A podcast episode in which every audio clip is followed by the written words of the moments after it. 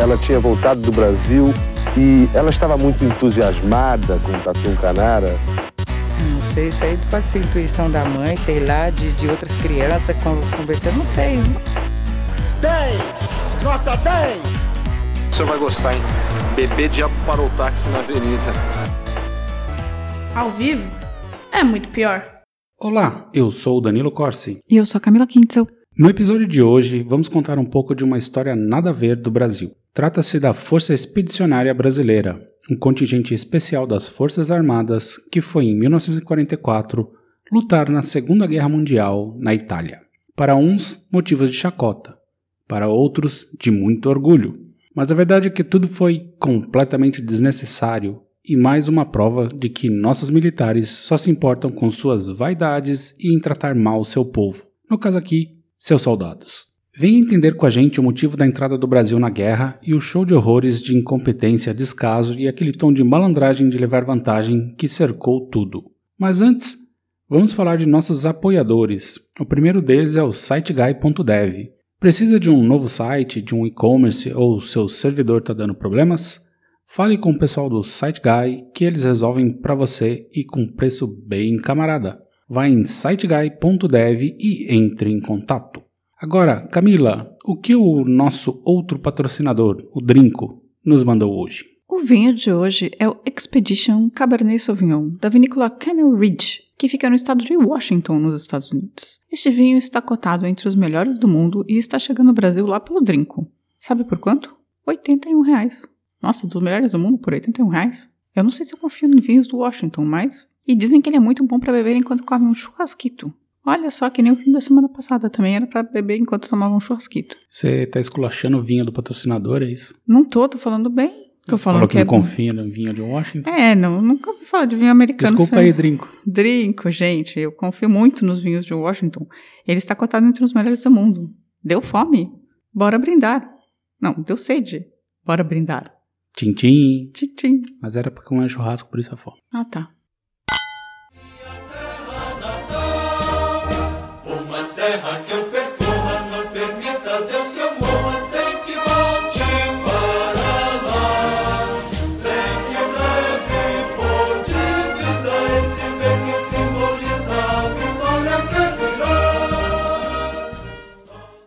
Buenas, vamos lá.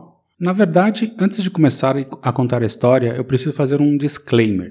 A ideia aqui nesse episódio é falar um pouco das motivações, dos perrengues e possíveis glórias da Força Expedicionária Brasileira na Segunda Guerra Mundial. Não vou ficar entrando tanto em detalhes de batalhas, porque senão teríamos um episódio de pelo menos 5 horas. Outra coisa também é que hoje eu não vou falar da- Sentapua, como era conhecida a Força Aérea Brasileira. Essa vai ter um episódio mais pra frente, então stay tuned. Hoje é dia só que a cobra vai fumar. A gente pode fazer outros episódios sobre batalhas específicas, é só vocês pedirem. Também. O Danilo, no caso, que eu não faço, eu não faço esse tipo de, de episódio sobre exército desse jeito. Dito isso, bora pro episódio. E para começar é preciso sempre contextualizar. Neste caso específico é extremamente importante. Aí te pergunto, Camila, pega o ano de 1938, um ano antes de começar a Segunda Guerra Mundial. Você sabe me dizer qual era o segundo maior parceiro comercial do Brasil? Eu adorei essa pergunta, Danilo Corsi. Quem Show era, do milhão. Quem era o segundo parceiro comercial do Brasil em 1938? Enem 2021. Eu diria que é a Alemanha. Aham, sim, era este o maravilhoso país que moramos, a Alemanha.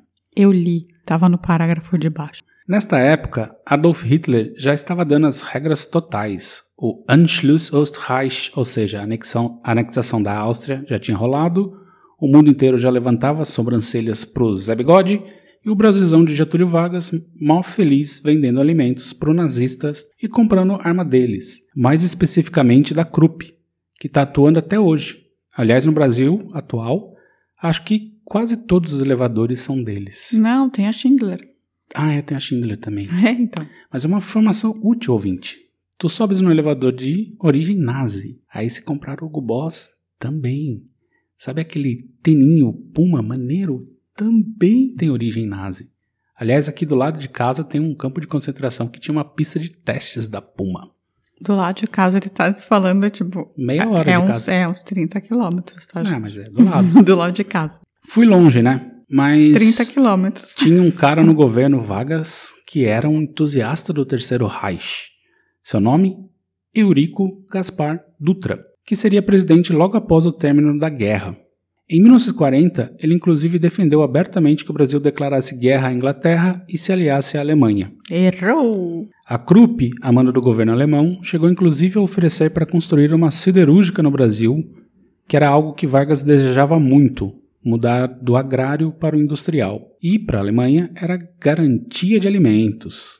E Vargas chegou a balançar pela proposta. É, não é que o Vargas não fosse um cara com Ele era um ditador uma também. tendência um pouco fascista, eu diria. Bem, só dizendo.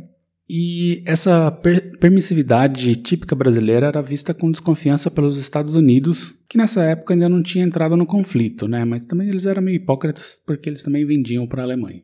Uhum. E o clima entre os principais países da América do Sul era amistoso com os nazistas. Tanto a Argentina de Perón como o Chile já haviam declarado neutralidade no conflito. É normal, né? Por causa das imigrações também, né? E tinham acabado de receber levas e levas e levas de alemães e italianos. Sim. Em 41, as coisas começaram a mudar. Com a entrada dos Estados Unidos na guerra, o comércio com a Alemanha cessou pelos bloqueios marítimos impostos pelos americanos. Não chegava mais navio alemão no Brasil. E havia também a preocupação com, a- com os Afrika Corps, a divisão alemã que estava varrendo a África. O medo era que, bem estabelecidos na África, os alemães tentassem invadir a América do Sul pelo Brasil, que era meio nem lá nem cá. Faz sentido.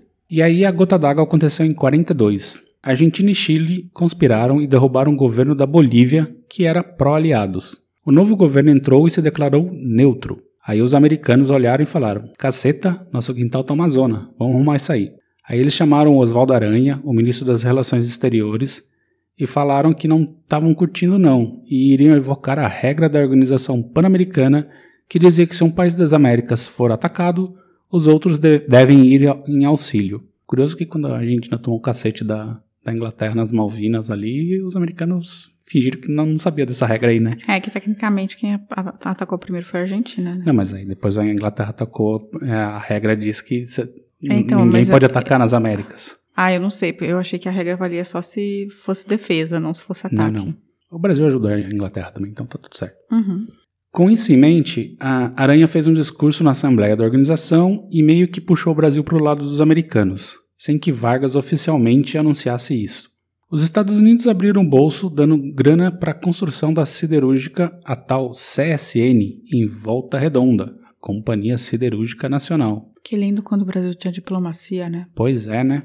Em troca, os Estados Unidos ganharam uma base naval e o Pa- Parnamirim Field, o maior campo da Força Aérea Americana fora de seu território. O local era em Natal, no Rio Grande do Norte, ponto mais próximo da África. Assim, eles poderiam proteger o continente e deslocar tropas para o outro lado do Atlântico. Deram também vários blindados, tanques, que era uma forma do Brasil botar pressão na Argentina. Quando a gente fala do episódio do Teodorico, que é um coronel do Nordeste, a gente conta um pouco dessa época, por causa da base e tal, e do alocamento dos, dos caras lá em Natal, por conta, e no, no Nordeste inteiro, na verdade, por conta dos hotéis que ele fez para ganhar dinheiro dos Pois é, né? americanos, Ele se aproveitou. recebe- recebendo em dólar. E, além de tudo isso, os americanos prometeram armar e treinar tropas brasileiras caso houvesse de fato uma tentativa alemã de entrar no Brasil. Mas ainda em 42, o Africa Corps começou a levar porrada, então o risco dessa travessia caiu quase a zero. Mas o Dutrão da Massa estava lá querendo arrancar o couro dos americanos. Quero minhas armas, quero levar minha tropa para a guerra. Ajudou o fato de submarinos alemães, os U-Boat, começarem a afundar navios mercantes brasileiros a rodo, inclusive em águas nacionais. Morreram 1.074 pessoas nesses ataques. Nossa, foi morrer bastante gente com, É. com o ataque do submarino, hein? Foi afundando a rodo. Aí a galera vestiu a camisa da seleção e foi às ruas gritando: queremos a guerra, queremos a guerra. Aí Vargas, sentindo a pressão, declarou guerra à Alemanha em 22 de agosto de 1942. Bem cedo, né? É, já tava ali, né? foi, foi, foi no começo da guerra. E aí começam as bizarrices. Ele declarou guerra, vamos montar a tropa. Expectativa: 100 mil soldados. Realidade: 25 mil voluntários da pátria. Tem até rua com esse nome em tudo quanto é canto da- do Brasil, né? É por causa da Segunda Guerra Mundial, a Rua dos É, Voluntários São da os Pátria? voluntários da, pra- da pátria, Mas, na verdade, mais de 90% deles nada tinham de voluntários, foram forçados a servir. Foram os involuntários da pátria. involuntários da pátria. E aí Dutra pressionava os americanos para o envio de fuzis para treinar as tropas. Os americanos chegaram a mandar 35 mil mais munições, mas o Dutra tinha no estoque do exército 400 mil fuzis Mauser, alemães. Lembra da, da Krupp? Krupp. E, além de tudo, o exército já era autossuficiente na produção de munição para esses fuzis. E os pracinhas receberam esse material para treinar? Né, né, né, né, né. Nenhum dos dois? Não, eles deram o segunda linha dos, dos americanos para Ah, tá. treinar, para treinamento. E o tempo foi correndo, né? Ah, e eu esqueci de falar ali que eles fizeram, o pessoal do exército, do comando do exército, fez testes com esses 25 mil voluntários e supostamente eles declararam que 70% eram imprestáveis. Os caras, assim, eram analfabetos, não sabiam um monte de coisa, assim. Essa era a turma que foi Não tinha dente, tava com piolho. basicamente. E daí o tempo correndo nessa de convocar né, esses voluntários, forçar os voluntários, brigar com os americanos por equipamento, passou todo o ano de 43. A piada era tanta que surgiu a expressão que o Brasil iria entrar na guerra quando a cobra fumasse. Aí os gringos que não queriam que as tropas brasileiras na guerra fossem à guerra, né, eh, se cansaram e falaram: beleza, a gente leva vocês. E tem uma lenda que os brasileiros não, os soldados brasileiros não sabiam para onde iriam, mas é lenda mesmo. O comando do exército já sabia que a Itália era o destino, mais especificamente na região dos Apeninos, no norte da Itália. Aí, ao invés de treinarem os soldados em Curitiba ou qualquer outra cidade mais fria, treinaram no Rio mesmo. É, tinha que mandar pra São Joaquim, né? Que é onde Pois é. neva. Mas basicamente era assim, a tropa do Sargento Pincel, né? Basicamente, a tropa do Sargento Pincel. Entendi. E foi somente em 2 de julho de 1944 que os americanos resolveram levar a primeira leva de soldados do Brasil. Cedo, cedo. Cedo. Eles chegaram em Nápoles, foram retreinados pelo comando americano, receberam os fuzis da Primeira Guerra e comida de terceira categoria. Os americanos concluíram que o treinamento dos brasi- brasileiros era feito para reprimir revoltas internas, não para travar uma guerra. O que você acha, Camila? Eu acho que faz todo o sentido. Né? A única guerra que o Brasil participou mesmo, matando pessoas de fora. E ainda assim, hum, Bem- foi a do Paraguai. Pois é. O resto, o exército brasileiro, tipo, serviu pra matar brasileiro. Só para dar porrada Mas em muito, brasileiro. assim, canudo, assim, massacre, né? O massacre do Cardeirão do Deserto. Outro episódio do No Alto Jabá hoje. Pois é. Então teve muito, né? É, o exército estava lá, estava ouvindo pe- é, promessas vazias, como na primeira favela do Brasil, né? Que também é outro episódio nosso. Canudos. E, e canudos. E também para é, pra bater em gente, bater na gente, né? Especificamente. Enfim, esse primeiro grupo era o 6 Regimento de Caçapava, interior de São Paulo, que por conta da piada começou a usar a Cobra Vai Fumar como lema. E esse grupo se juntou com o 30 centésimo primeiro Regimento Afro-Americano e outras unidades americanas menores, principalmente as de apoio da primeira Divisão Blindada, e formaram a Task Force 45, liberando da ocupação alemã o Vale do Rio Sécio, no norte da cidade de Lucca, com as tomadas de Massa Rossa. Aí você que sabe falar alemão, é, italiano, Massa Ro- Rossa, Massa Rosa. Massa Rosa, Camiori e Camaia, Camaiore e Monteprano. Monteprano. Isso era setembro de 44. A missão desse grupo era seguir até Bolonha, rompendo a linha gótica alemã. O que, que é uma linha gótica? É que eles faziam a, de- a defesa ali da, da Itália com a Áustria. Então, em forma de vitrais? Não, na verdade era chamada de linha gótica. Assim, Entendi. Eles não comandos. faziam em formas de bicos de vitrais. Entendi. Arcos. Não, era só como era conhecida. Tá. Em novembro de 44, os demais regimentos chegaram e a FEB passou a ser apoio do flanco do 5 Exército Americano, com a missão de expulsar os alemães dos Apeninos ao longo da rodovia 64. Aí vem a missão mais famosa da FEB, a tomada de Monte Castelo. Monte Castello. Monte Castello. Na verdade, levou um tempo para conseguirem. Novembro e dezembro foram de puro fiasco. Os brasileiros tentando subir a montanha, com os alemães em cima atirando com as metralhadoras MG-42, as melhores da época, que ganhou dos pracinhas o apelido de Lurdinha. E, e é Por como. quê? Sei lá, eles chamavam a metralhadora alemã de Lurdinha, brasileiro, né? Tá apelido pra tudo. E É, peraí, Lourdinha não era o nome da metralhadora do. do cara, do vereador lá. Sabe quem é? Que fez o, o cara que andava de. Mas em 40? Eu acho que ele é. É, mas era Lourdinha o nome dela. Ou ele que deu o nome depois, por causa de É, Lourdinha. não sei, eu não pesquisei a origem de Lurdinha porque tinha muita coisa pra pesquisar. Ah, tá bom, desculpa. Era o José Wilker no filme. E como ali era uma região montanhosa, então tinha alemão tirando de outros morros também. Então eles estavam tentando subir em Monte Castelo, os caras estavam em outros morros, só bum bum bum bum. Além de ser novembro e dezembro, né? Que é o máximo do frio Pois é. dos Alpes. Ok. Hum, foi um fiasco total, né? E como você falou, tinha o inverno nos, nos Apeninos ali, né? Temperatura de menos 20, neve, umidade. Os caras estavam na roça gelada. Mas verdade seja dita, a FEB ainda continuava com missões exploratórias, o que fez com que o exército alemão ali presente escolhesse outro ponto para contraofensiva, salvando a FEB.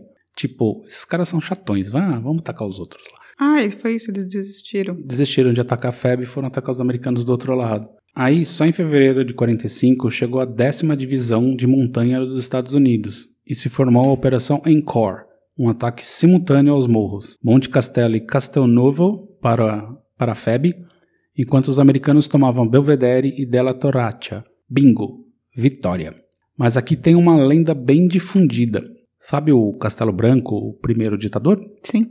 Dizem que ele ficou na retaguarda porque se cagou, literalmente de medo da batalha. Que você acha? Ah, eu acredito.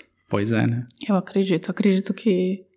Ah, não sei se. li- Literalmente, não sei se eu acredito, mas acredito que ele pode ter tido um piriri. É, eu vi uns relatos ali, o pessoal falando que ele se borrou mesmo. Piriri. Depois dessa vitória, a FEB teve seu maior desafio e a batalha mais sangrenta. Com o apoio de alguns tanques da 1 Divisão Blindada Americana, os soldados brasileiros enfrentaram o 14º Exército da Wehrmacht, o temido Exército Alemão. Perto de Modena e Bolonha, a FEB atacou e recebeu uma chuva de artilharia alemã. Mas o fato é que os brasileiros conseguiram conquistar a cidade, que tinha um bom número de soldados alemães, mas o grosso estava fora da cidade atrás da artilharia. Levou dois dias para os brasileiros pacificarem a cidade, eliminando os francos atiradores alemães. Olha. Mas então- como resultado desse ataque brasileiro à cidade, 90% dela foi completamente destruída. Hum, pediram pra liberar a cidade, não pediram? É, pediram o estado dela. pe- pediram, falaram que tinha que ficar inteira depois no final? Não pediram. Não, mas Não. aí foi culpa dos alemães que fizeram a chuva de, de Tava no de briefing? Tava no briefing? E durante a tomada de Montese, houve uma homenagem singular prestada a três soldados brasileiros que, em missão de patrulha, ao se depararem com uma companhia do exército alemão, tendo recebido ordem para se renderem, se recusaram e morreram lutando.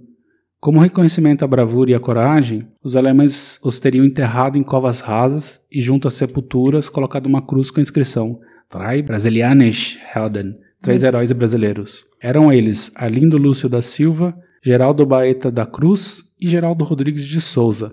E nessa batalha de Montese, a FEB teve 430 baixas, 34 mortos, o resto ferido ou desaparecido. Foi a pior de todas as batalhas da FEB. Eles consideram ferido e desaparecido igual? Baixa, é, baixa. Hum, entendi. Depois da perda da cidade, o exército alemão bateu em retirada porque cometeu o erro de gastar 70% de sua munição nos brasileiros e ainda tinha os americanos chegando. Os brasileiros partiram para os combates de Colecchio e Fornovo di Taro. Como os brasileiros estavam brasilzando, ou seja, atrasados, chegaram na hora que o exército alemão já estava exaurido e sem condições de lutar.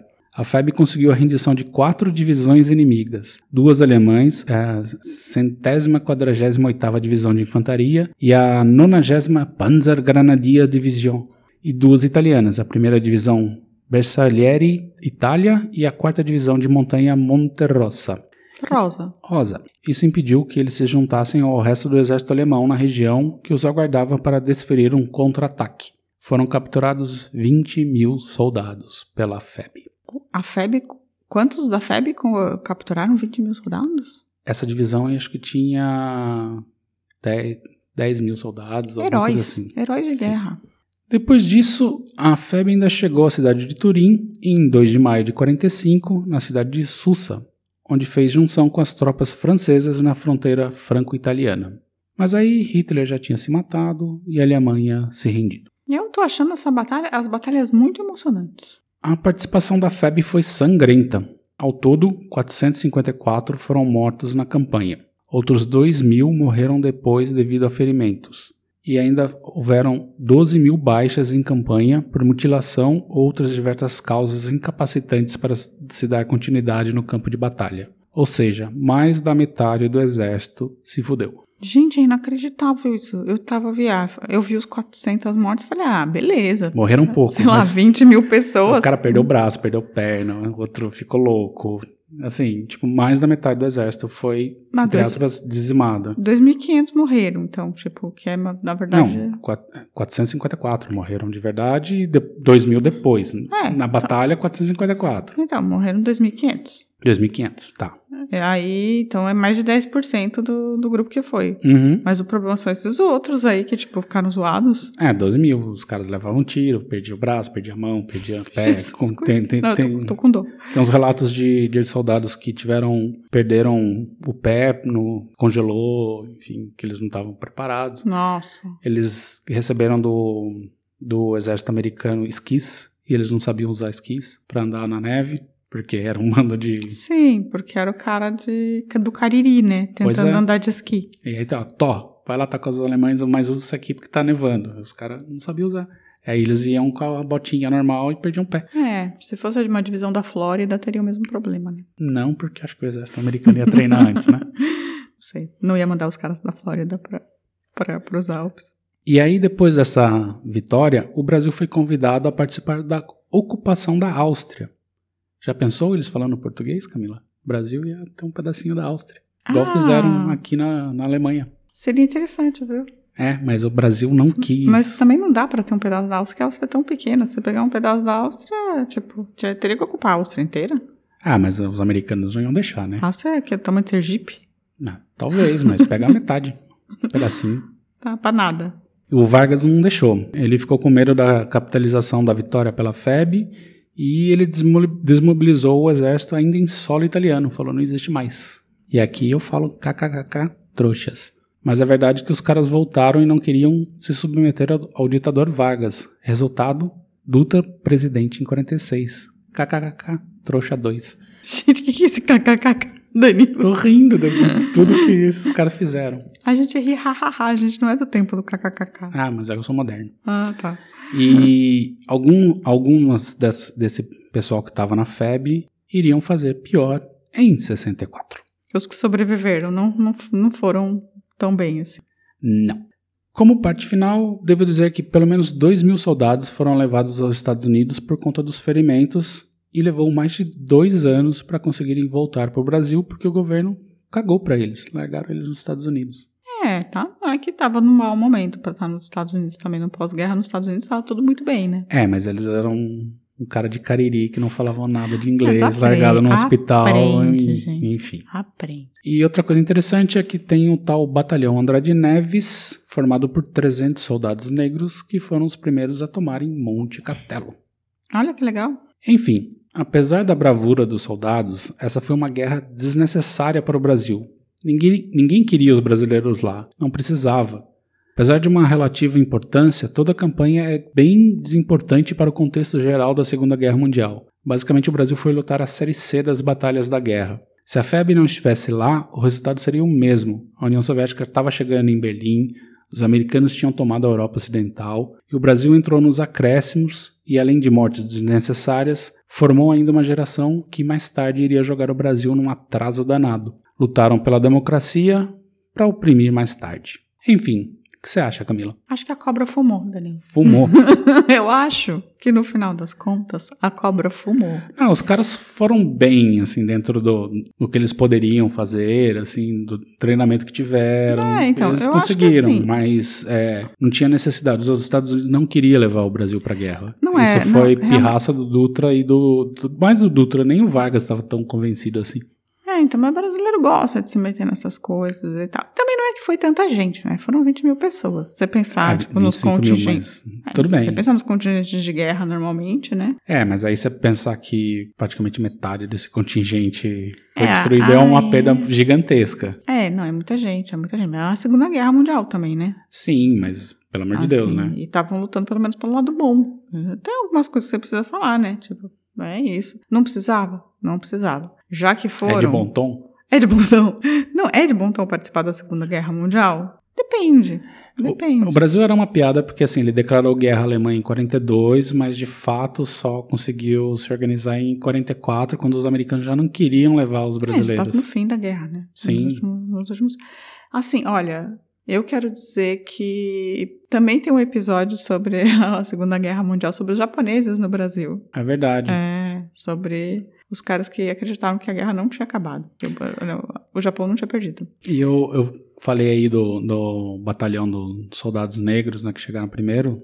É, antes estava um outro batalhão, que esqueci o nome agora do, do, do líder, do comandante, que ele tentou entrar na, em Monte Castelo, subir com o grupo dele, e ele foi o primeiro brasileiro a receber uma bomba na cabeça, assim. Literalmente explodiram a cabeça do, do soldado brasileiro. Gente, mas tem aquela história do cara jogando capoeira, né? Tem uma foto, que eu não sei se é verdadeira ou é mentirosa, que é um cara jogando capoeira e um soldado alemão, tipo, olhando pro cara com uma cara de, tipo...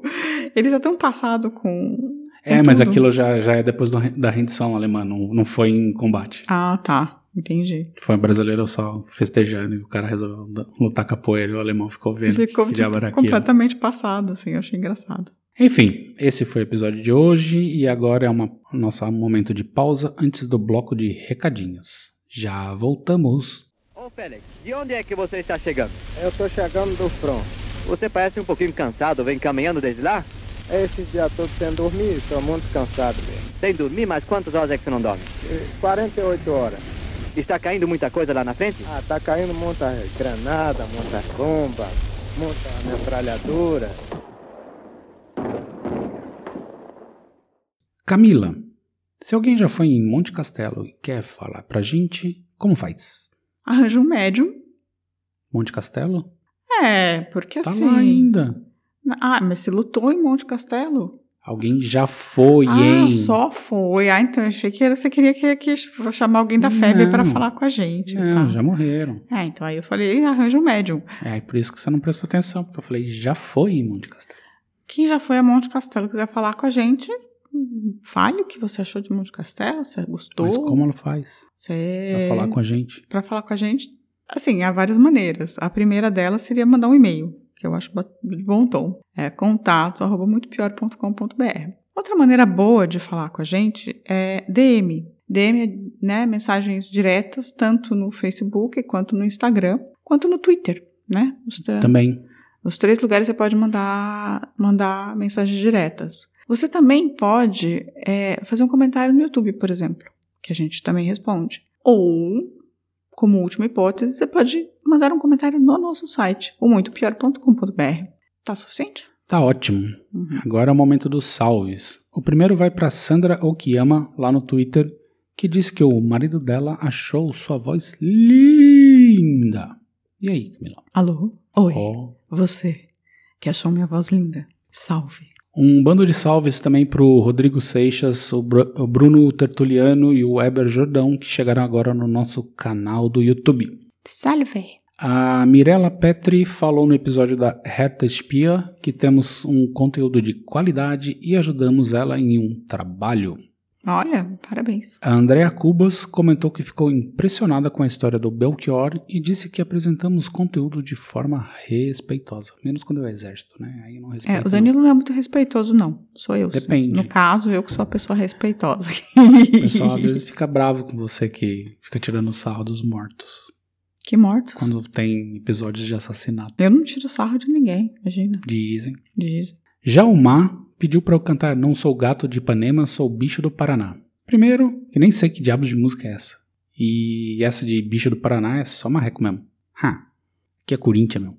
Sabe cantar isso, Camila? É claro que eu sei. É, mas. Porque eu sou bicho do Paraná. Eu não. Mas é, o Danilo, ele é de Itapetininga. Apesar dele falar que é de Jundiaí. Onde aí?